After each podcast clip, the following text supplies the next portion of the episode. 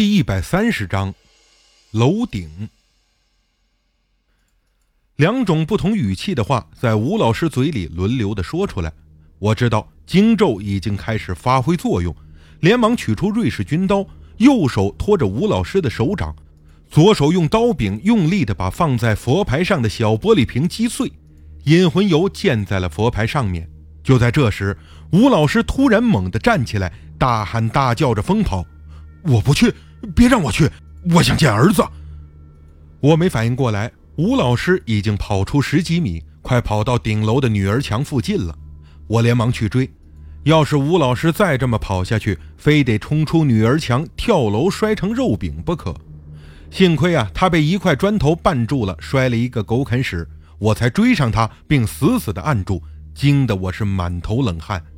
但看到那块佛牌仍然被吴老师捏在手里。我连忙开始念第三遍经咒，吴老师拼命挣扎，大喊大叫，整个人都压在他的身上，艰难地把手里的经咒纸照着念完。吴老师呼呼地喘着粗气，渐渐地平静下来。我一边安慰他，一边把他手中的佛牌抢出来，忍着头疼，刚站起身，从楼梯井爬出两名保安，大声质问我们是谁，在干什么。我连忙说：“啊，这人是我朋友。”喝多了，爬到顶楼耍酒疯，现在已经好多了，没事儿。在保安半信半疑的目光下，我扶着面色惨白的吴老师从楼梯井回到了客房。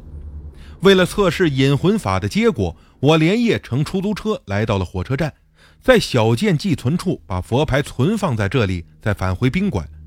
现在和吴老师接近的时候，我已经完全没了头晕的症状，但为了保险起见，还是要谨慎一些好。次日起床，吴老师惊喜地对我说：“昨晚完全没有做梦，睡得很好。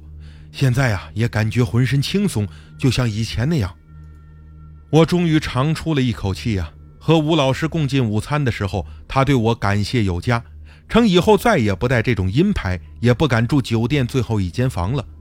在辞别吴老师之前，我暗示他从广东到泰国的机票价钱不菲。吴老师立刻明白我的意思。饭后，在附近的 ATM 机取了三千块给我，算是给我报销回泰国的路费。和吴老师分开后，我也是一身轻松。先到火车站把那块佛牌取出来，为了防止寄丢，我这次没有采用国际快递，而是放在行李箱里托运同行。付出的代价就是要忍受时有时无的头痛。这块阴牌啊，老谢说最好交给他，再由阿赞师傅处理。其实这牌中有两名男大龄，应该很有效果，但毕竟是刚处理过的，谁知道还会不会出现意外啊？而且我现在对这种阴物很害怕，能离多远就离多远。老谢在这笔生意上也已经给了我优惠，还破天荒的没跟我玩心眼儿。再加上我在这桩生意中已经净赚到手一万元人民币，所以就送给老谢吧。在去机场的路上，方刚发短信问我引魂术的事情什么时候做。我不想骗他，只好无奈地说了实话。方刚没有回复。到泰国后，我从曼谷来到芭提雅去看望方刚。这哥们儿已经好的差不多了，能借助一根单拐四处溜达。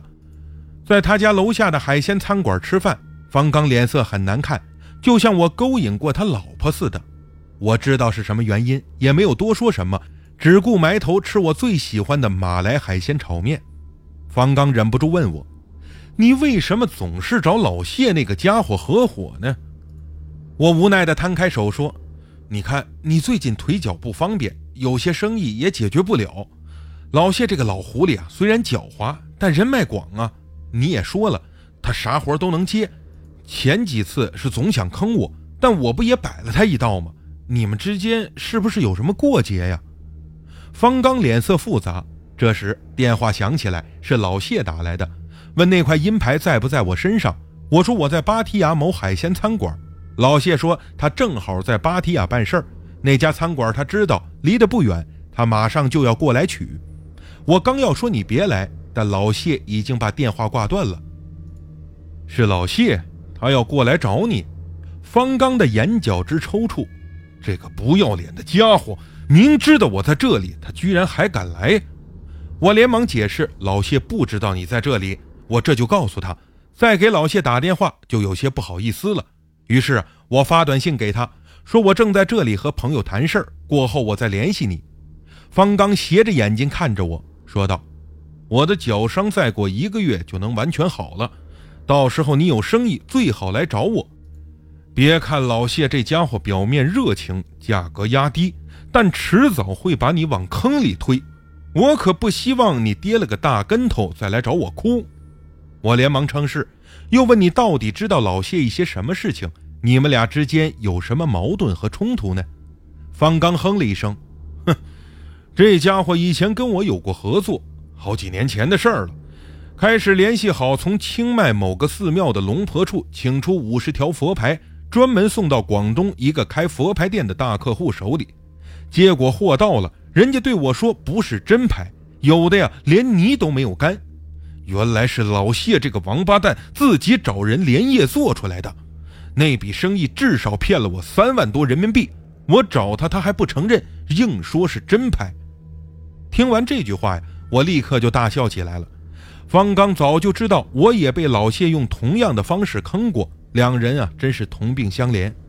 他拄着单拐去卫生间上厕所，正好服务员又上来了一盘菊蟹和一盘大螺，我刚要开吃。餐馆门打开了，老谢那个矮胖的身影挤了进来。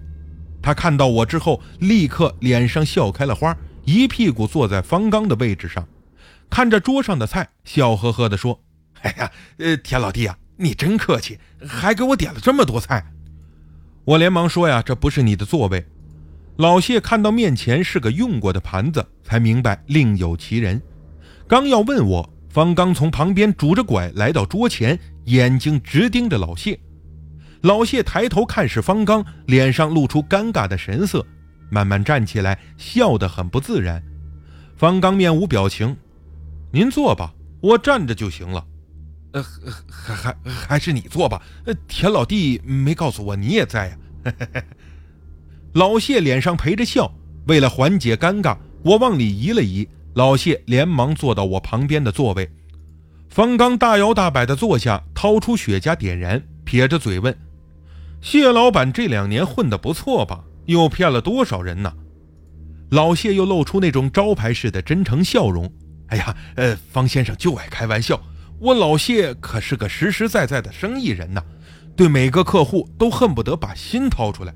不信，不信你问田老弟，是吧？”方刚讥笑。你是恨不得把每个客户的心都掏出来炒着吃才对呀！我前阵子听田七说呀，你现在制造假牌的手艺还那样，没什么长进呢。老谢干咳了几声，呃呃，那都是误会，是阿赞师傅连夜赶制出来的。